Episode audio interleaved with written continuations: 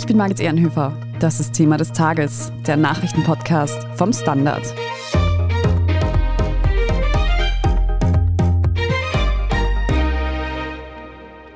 Der Klimabonus kommt nun früher als gedacht. 500 Euro soll es für jeden Erwachsenen in Österreich geben, und zwar schon ab September. Wir sprechen heute darüber, wie genau die 500 Euro auf dem eigenen Konto landen und ob finanzielle Unterstützung nach dem Gießkannenprinzip wirklich notwendig ist. Wir fragen außerdem nach, wie sinnvoll die Finanzierung dieser Ausgleichszahlungen durch die SteuerzahlerInnen ist und warum nicht etwa Energiekonzerne mit Übergewinnen zur Kasse gebeten werden. Günter Strobel aus der Standard Wirtschaftsredaktion. Du bist dank Energiekrise schon beinahe Dauergast hier bei uns im Podcast. Nun gibt es Neuigkeiten bezüglich des Klimabonus. Kannst du uns für den Anfang erklären, was genau ist denn eigentlich nochmal der Klimabonus? Naja, das war ursprünglich die Idee, dass man die Menschen entlastet, weil man auf der anderen Seite mehr für das Fahren, für die Bewegung, für die Mobilität zahlen muss durch die geplante CO2-Abgabe. Die sollte ursprünglich im Juli kommen, ist nun auf Anfang Oktober verschoben worden und es steht ein großes Fragezeichen dahinter. Im Moment deutet einiges darauf hin, dass die CO2-Abgabe nochmals verschoben werden wird. Der Klimabonus soll aber jetzt jedenfalls ausgezahlt werden.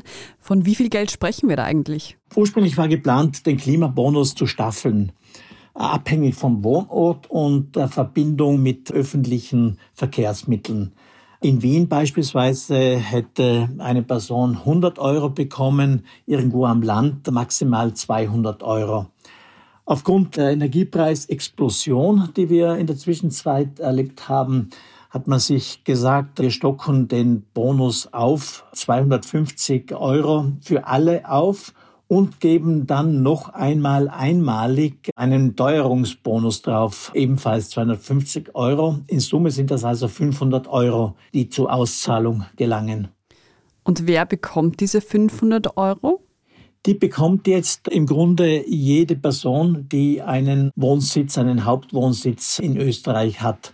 Erwachsene Personen, wie gesagt, 500 Euro, die Kinder die Hälfte, also 250 Euro. Und das Ganze soll jetzt im Laufe des September schon ausgezahlt werden. Ursprünglich ist man davon ausgegangen, dass man für die Vorbereitungen länger Zeit braucht und wollte damit erst im Oktober beginnen.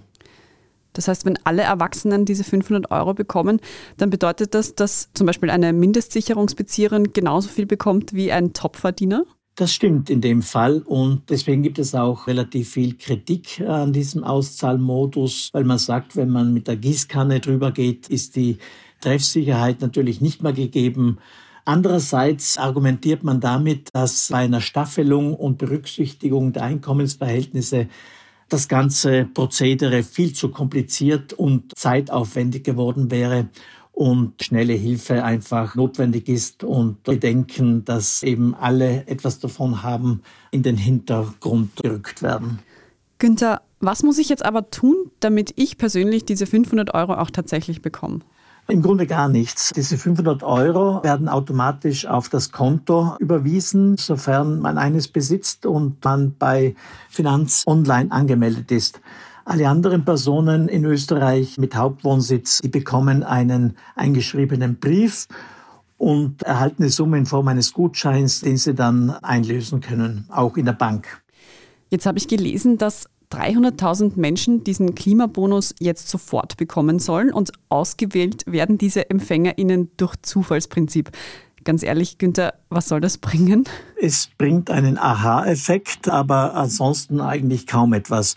Wahrscheinlich wollte man sich da politisch irgendwie in das Scheinwerferlicht drücken, dass die Auszahlung jetzt eben schon im August noch erfolgt. Ansonsten Zufallsprinzip. Vielleicht wollte man auch testen, wie das funktioniert und ob man noch feintunen muss, bis es tatsächlich an die breite Öffentlichkeit ausbezahlt wird im September. 500 Euro also insgesamt, die sich durch Klimabonus und Antiteuerungsbonus zusammensetzen. Wir sprechen jetzt gleich noch darüber, welche anderen Ausgleichszahlungen es noch gibt und wie sinnvoll es eigentlich ist, diese Zahlungen durch Steuergeld zu finanzieren. Nach einer kurzen Pause bleiben Sie dran. Guten Tag, mein Name ist Oskar Bonner. Ich habe den Standard gegründet, weil es damals einfach keine unabhängige liberale Qualitätszeitung gab. Guten Tag, mein Name ist Anna Haber und ich lese den Standard, weil er genau das noch immer ist. Und das ist heute so wichtig wie damals. Der Standard, der Haltung gewidmet. Günther, wir haben gerade über Klimabonus und Antiteuerungsbonus gesprochen, aber gibt es eigentlich noch andere Ausgleichszahlungen, die dieser steigenden Teuerung entgegenwirken sollen? Ja, da gibt es eine Reihe von Maßnahmen, die zum Teil auch schon in Umsetzung sind. Beispielsweise die Familienbeihilfe, die wurde um 180 Euro angehoben. Und das Ganze passiert antragslos. Also das wird automatisch dann der höhere Betrag überwiesen, beziehungsweise wurde teilweise schon seit Beginn August überwiesen. Außerdem ist eine weitere Valorisierung der Familienbeihilfe geplant, damit sozusagen die Höhe der Familienbeihilfe an die Inflation angepasst wird, die ja so hoch ist wie schon lange nicht mehr. Dann gibt es noch Teuerungsausgleich. Damit geht's im September los. Etwa 300 Euro Einmalzahlung für Arbeitslose oder andere Bezieher von Sozialleistungen.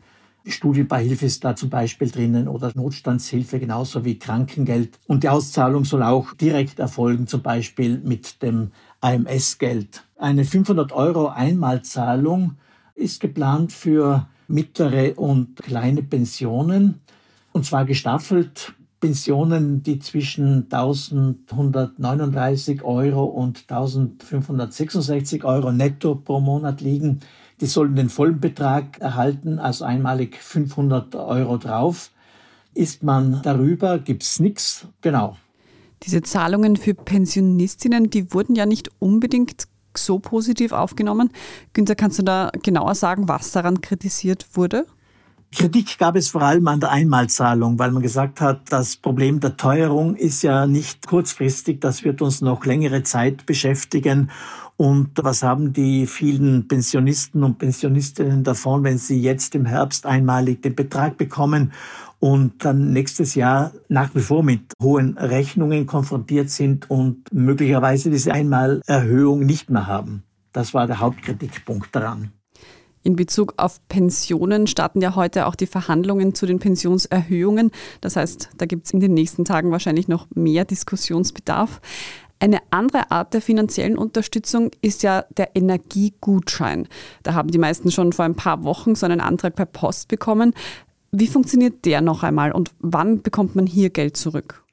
Das stimmt, das sind in den vergangenen Monaten und Wochen sehr viele Energiegutscheine mit der Post zugestellt worden im Wert von 150 Euro. Da muss man selbst aktiv werden, um das Geld dann auch einlösen zu können beim jeweiligen Stromversorger. Kritik gab es daran, weil viele Personen diesen Gutschein nicht erhalten haben, aus welchen Gründen immer. Der war nämlich nur an das Haus adressiert, nicht unmittelbar an die Wohnadresse. Und dann wurde beschlossen von Seiten der Regierung, dass man die Fristen etwas verlängert, um einen neuen Gutschein zu beantragen zum Beispiel.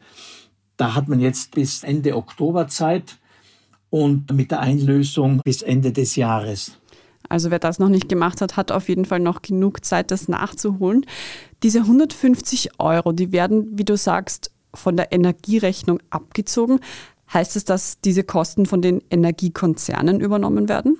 Die Abwicklung wird von den Energiekonzernen bzw. Stromversorgern übernommen. Das Geld aber kommt vom Finanzministerium. Direkt natürlich vom Steuerzahler, weil der Finanzminister hat ja kein eigenes Geld, das er da verteilt. Es bleibt also quasi ein Gutschein, den wir uns selber finanzieren. Könnte man nicht zumindest jene Konzerne, die aktuell enorme Gewinne durch die hohen Energiepreise machen, für diese Ausgleichszahlungen zur Kasse bitten? Das geht relativ schwer, beziehungsweise auch nur über Umwege, indem man diese Übergewinne, wie man das gerne bezeichnet, abschöpft. Das Geld fließt in den Steuertopf und daraus kann man dann wieder solche Maßnahmen wie den Energiegutschein finanzieren. Nun gibt es so eine Übergewinnsteuer vorerst mal noch nicht. Günther, was würdest du sagen, wie sinnvoll ist es denn, Geld an die Bevölkerung auszuschütten, das ja über Steuern, wie wir gerade schon gehört haben, genau von dieser finanziert wird? Es ist dann sinnvoll, wenn man das Geld von der Allgemeinheit verwendet und es speziell Personen zukommen lässt, die es am dringendsten benötigen. Also wenn man so eine Art Staffelung vornimmt. Ansonsten, wenn man das Ganze nur ungeprüft über alle ausschüttet, macht es echt keinen Sinn. Die Maßnahmen der Regierung sind also demnach nur teilweise sinnvoll. Günther, was ist deine Einschätzung? Was werden diese Auszahlungen bewirken?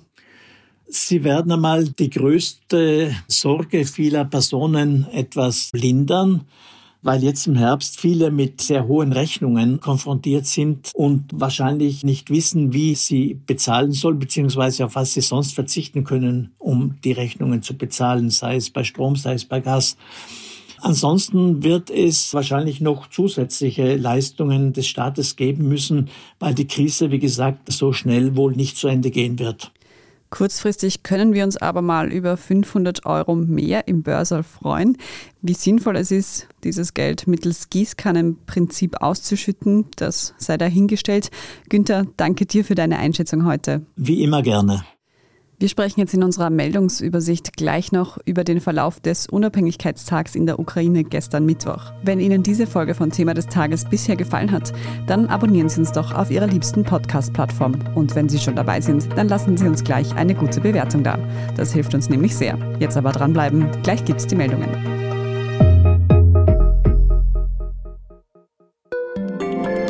Tag, mein Name ist Oskar Bonner. Ich habe den Standard gegründet, weil es damals keine Zeitung gab, die mit den Menschen auf Augenhöhe kommuniziert hat. Guten Tag, mein Name ist Michael Grill und ich lese den Standard, weil genau das wichtig ist. Fundierte Berichterstattung, die erklärt und nicht belehrt. Der Standard, der Haltung gewidmet. Und hier ist, was Sie heute sonst noch wissen müssen. Erstens, im Atomkraftwerk Saporischia in der Ukraine kam es zu einem Zwischenfall. Die beiden operativen Reaktorblöcke sollen wegen eines Brandschadens an den Stromleitungen abgeschalten worden sein. Die Sicherheitssysteme des Atomkraftwerks würden aber normal weiterlaufen und es werde bereits daran gearbeitet, einen Reaktor wieder an das Stromnetz anzuschließen. Gestern Mittwoch sind in der Ukraine mindestens 25 Menschen durch russischen Beschuss auf einen Bahnhof gestorben, darunter auch zwei Kinder. Die Ukraine feierte gestern die 31-jährige Unabhängigkeit von der Sowjetunion. Der Tag markierte aber auch den Beginn des russischen Angriffskrieges vor genau sechs Monaten. Schon im Vorhinein wurden verstärkte Angriffe seitens Russlands befürchtet.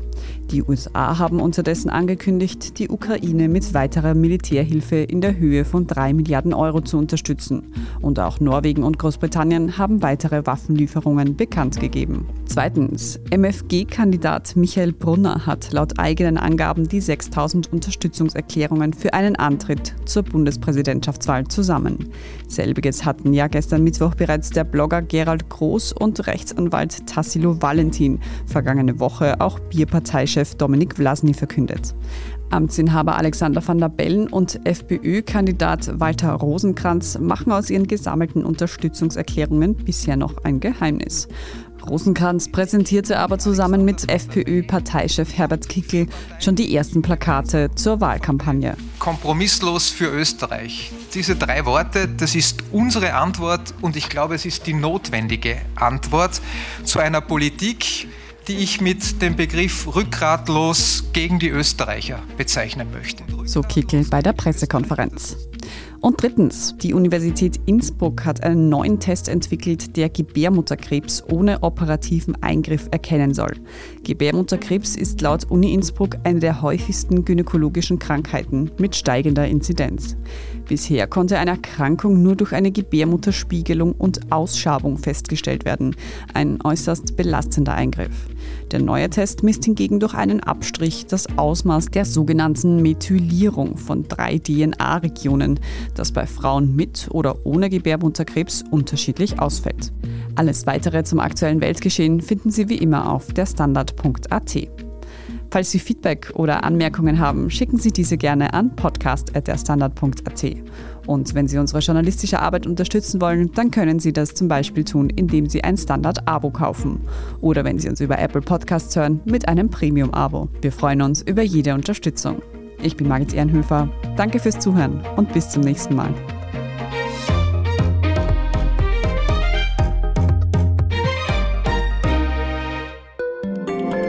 Tag, mein Name ist Oskar Bronner. Ich habe damals den Standard gegründet, damit man sich auf Basis unabhängiger Berichterstattung die eigene Meinung bilden kann. Guten Tag, mein Name ist Pony73 und ich poste beim Standard, weil ich genau das dort machen und meine Meinung auch sagen kann. Der Standard, der Haltung gewidmet.